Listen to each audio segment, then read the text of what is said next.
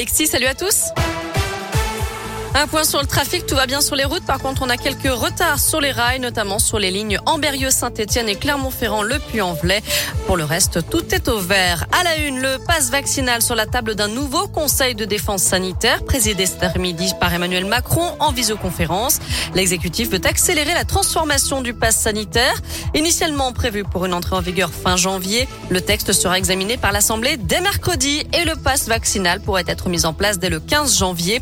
Et puis d'autres mesures sont envisagées pour freiner la propagation du Covid et du variant Omicron. Samedi, on a franchi la barre des 100 000 nouvelles contaminations. Dans la région, des habitants sous le choc après ce féminicide à Amberieu en Bugey, dans l'Ain. Un homme a tué son épouse de 54 ans avec un fusil de chasse hier matin avant de retourner l'arme contre lui. Grièvement blessé, selon le progrès, il a été transporté par hélicoptère vers un hôpital lyonnais. Une autopsie du corps de la victime doit être réalisée dans les prochains jours.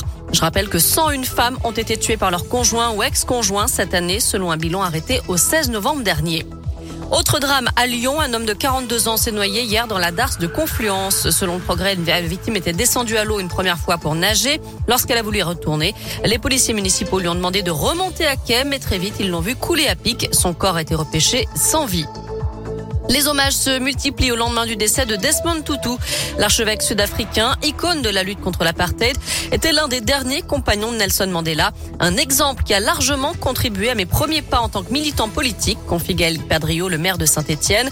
Desmond Tutu qui était un artisan de la réconciliation, une grande figure des droits de l'homme pour Damien Abad, député de l'Ain et président des députés Les Républicains. Quant à Olivier Bianchi, le maire de Clermont, il se souviendra de son combat pour la justice magnifié par les valeurs de fraternité et de pardon.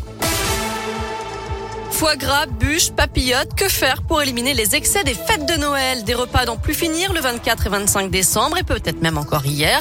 Euh, vous pensez déjà remettre le couvert pour le jour de l'an? Pas de panique. Avant de rattaquer la semaine, on vous donne quelques conseils ce matin sur Radio Scoop avec Aline Quenette, diététicienne dans la région.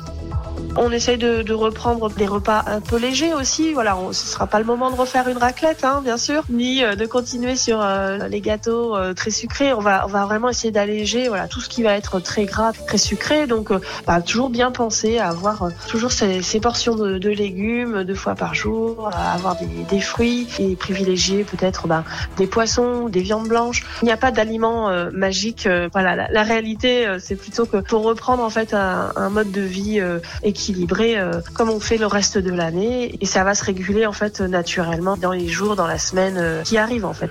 Alors autre conseil, pensez bien sûr à bien s'hydrater avec de l'eau, je précise, et reprendre une activité physique.